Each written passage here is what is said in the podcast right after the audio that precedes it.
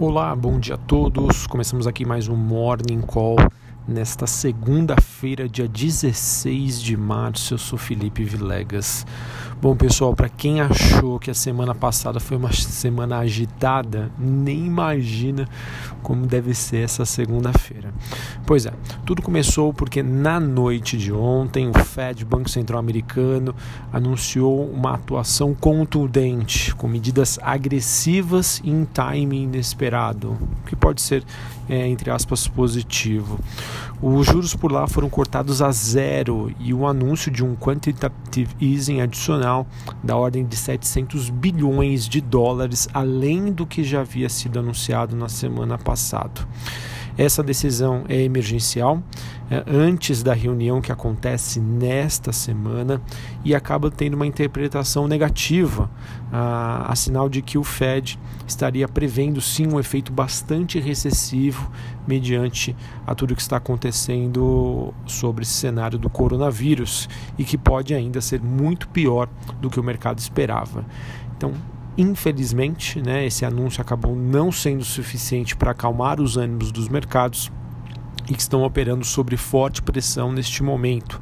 S&P Futuro operando no seu limite de baixa, com queda de 5%, uma ETF do S&P operando com uma queda de 9%, as bolsas europeias despencando, petróleo, metais, inclusive o dólar recuando contra a maioria de, de moedas fortes. Esse movimento de recuo do dólar acaba acontecendo ante o corte de juros nos Estados Unidos, sendo menos atrativo é, investir é, em renda fixa por lá, acaba, a, acaba ocorrendo uma troca de mãos aí em termos é, de aplicações. ok? Então, por conta disso, o dólar ele acaba se enfraquecendo neste momento, quando a gente compara com moedas como, por exemplo, o iene e o franco suíço.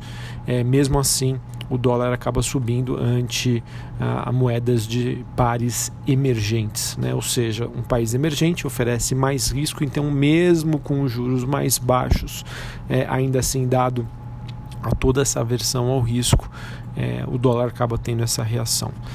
Bom, uh, pessoal, uh, os, os, mercados em linhas gerais então acabam operando com esse viés de forte aversão ao risco. Há uma série de conclusões que podem ser tiradas e, infelizmente, acaba que nenhuma delas é positiva. Uh, o tamanho do problema uh, parece ser muito maior economicamente e há riscos crescentes de contágio econômico e financeiro. E o mercado tudo isso acaba causando aí é, por conta desse posicionamento do Fed é, que mostra aí que as coisas podem estar bem feias. Bom, depois desse anúncio do Fed, o Banco Central japonês antecipou sua decisão de política monetária, disse que aumentará a compra de ativos, incluindo ETFs e títulos corporativos.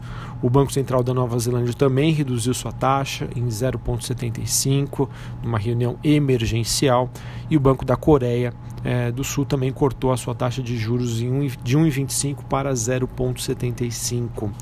Depois de, dessa rodada de corte de juros, anúncios de estímulos, a expectativa é de que aqui no Brasil o Banco Central, né, através do Copom, Comitê de Política Monetária, corte os juros em 1% aqui no Brasil, hein, que a taxa poderia ir para 3,25.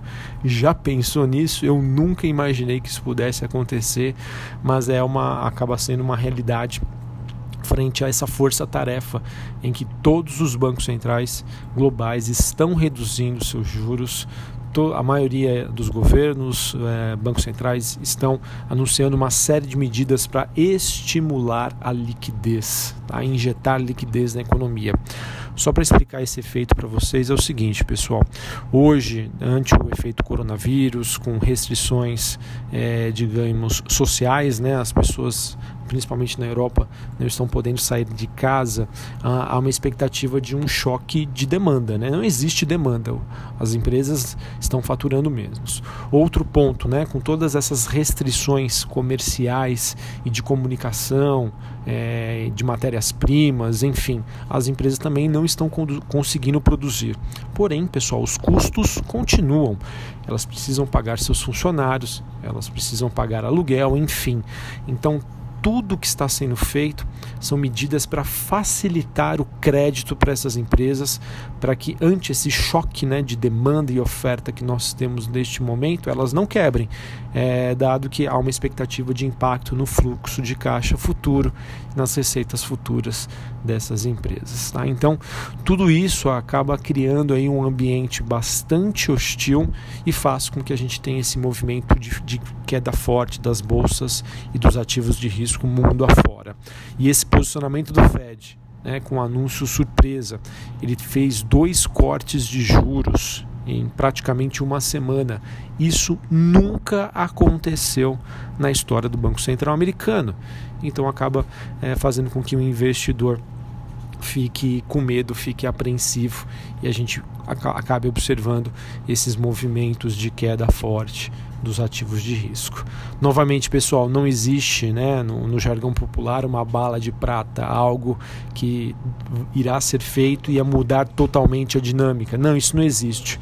Mas com certeza, né, todas as medidas que estão sendo anunciadas agora, por mais que elas causem um temor no mercado, no médio a longo prazo, esses efeitos devem ser absorvidos e as economias tendem a se recuperar.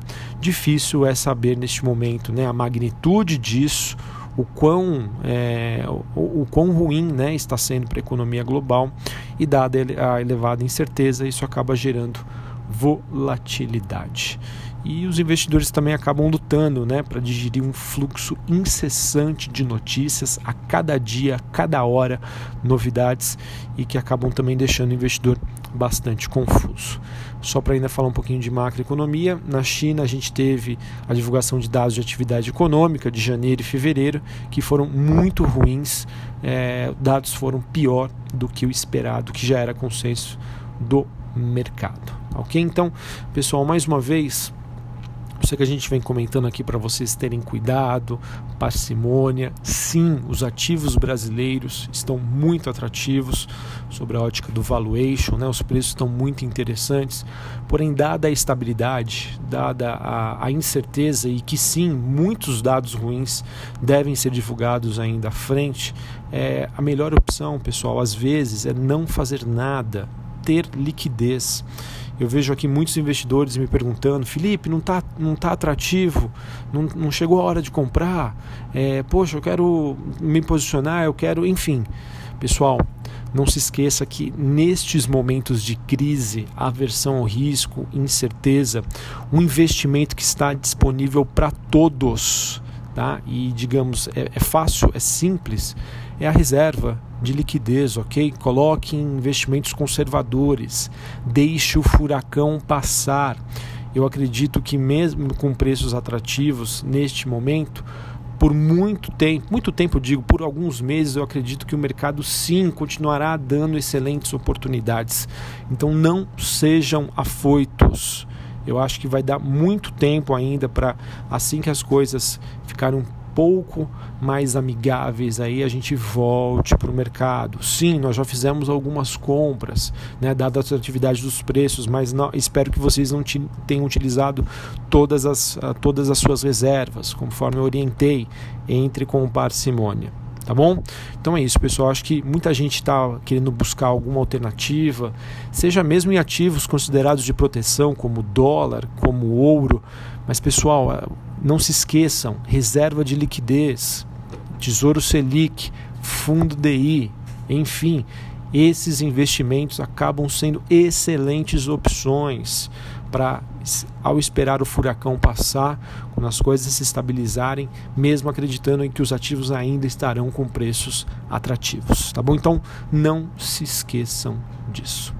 Bom, pessoal, eu não costumo aí dar muito, muitas opiniões políticas aqui, é, porque isso acaba é um tema bastante delicado, mas eu acredito que ontem a postura do presidente Jair Bolsonaro, que foi ao encontro dos manifestantes, ele que estaria numa quarentena, acaba passando uma imagem ruim, tá? E de, e de digamos assim, é, a gente vive um momento em que mais do que nunca é, governo, Congresso, eles precisam estar unidos, tá? Por mais que aconteçam divergências.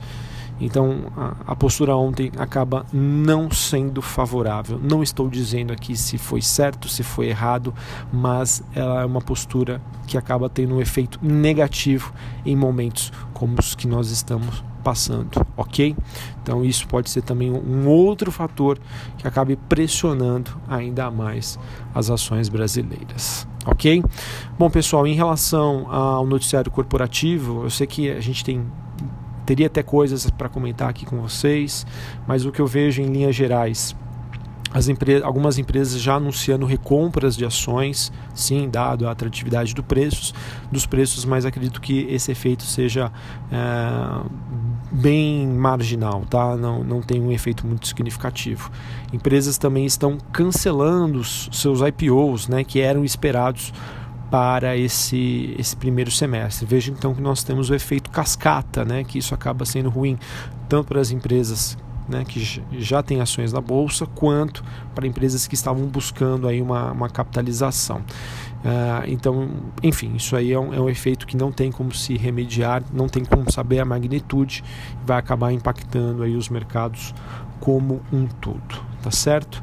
Uh, bom, uh, temos algumas notícias aqui né, pouco mais relevantes, né? A gente teve, por exemplo, agora de manhã, o presidente da Petrobras, Roberto Castelo Branco, admitiu em entrevista à CNN Brasil pela primeira vez que a companhia pode não atingir a sua meta de desalavancagem. Não que o cenário para a Petrobras estava fácil, né? Mas além do petróleo, né, que segue em forte baixa, também tem essa notícia que pode, é, infelizmente, aí, acabar tendo uma influência negativa. Bom, nós tivemos também a Oi informando aí que fechou no ano passado com um investimento de 7,3 bilhões de reais, de acordo com dados compilados uh, dos relatórios divulgados ao longo de 2019. A companhia que planejava investir entre 7 a 7,5 bilhões acabou cumprindo aí a sua meta de investimentos. Enfim, pessoal, vejo que é uma notícia que é, seria positiva aí para Oi, mas não sei se hoje seria o suficiente para fazer aí ela, ela no caso é, se sobressair em relação ao mercado. Bom, também tivemos a divulgação de algumas empresas que divulgaram seus dados de balanço. É, tivemos a Unipar, ela divulgou um lucro de 138 milhões de reais, queda de 17% na comparação ano a ano. E também tivemos a Gol cancelando seu plano de reestruturação societária com a Smiles, mais do que esperado, mediante aí a toda essa volatilidade observada. Enfim, pessoal, eu sei que eu me estendi um pouquinho aqui com vocês, um pouquinho até demais, mas é porque tem realmente muita coisa importante que precisava ser compartilhada, ok? É, reforço para quem quiser aí estar uh, mais próximo da gente, aqui na Genial Investimentos nós estamos fazendo uma programação especial desde a semana passada. Então, se você não conhece, te convido a seguir a Genial Investimentos no YouTube. Tá?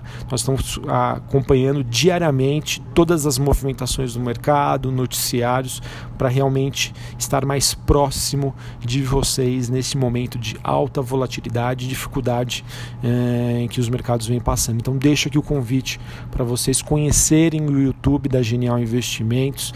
Aproveita para se inscrever, clicar no sininho é, para receber todas as nossas notificações. Pessoal, força! É, é um momento bastante difícil, mas nós vamos passar por essa, ok? Um abraço a todos e até a próxima. Valeu!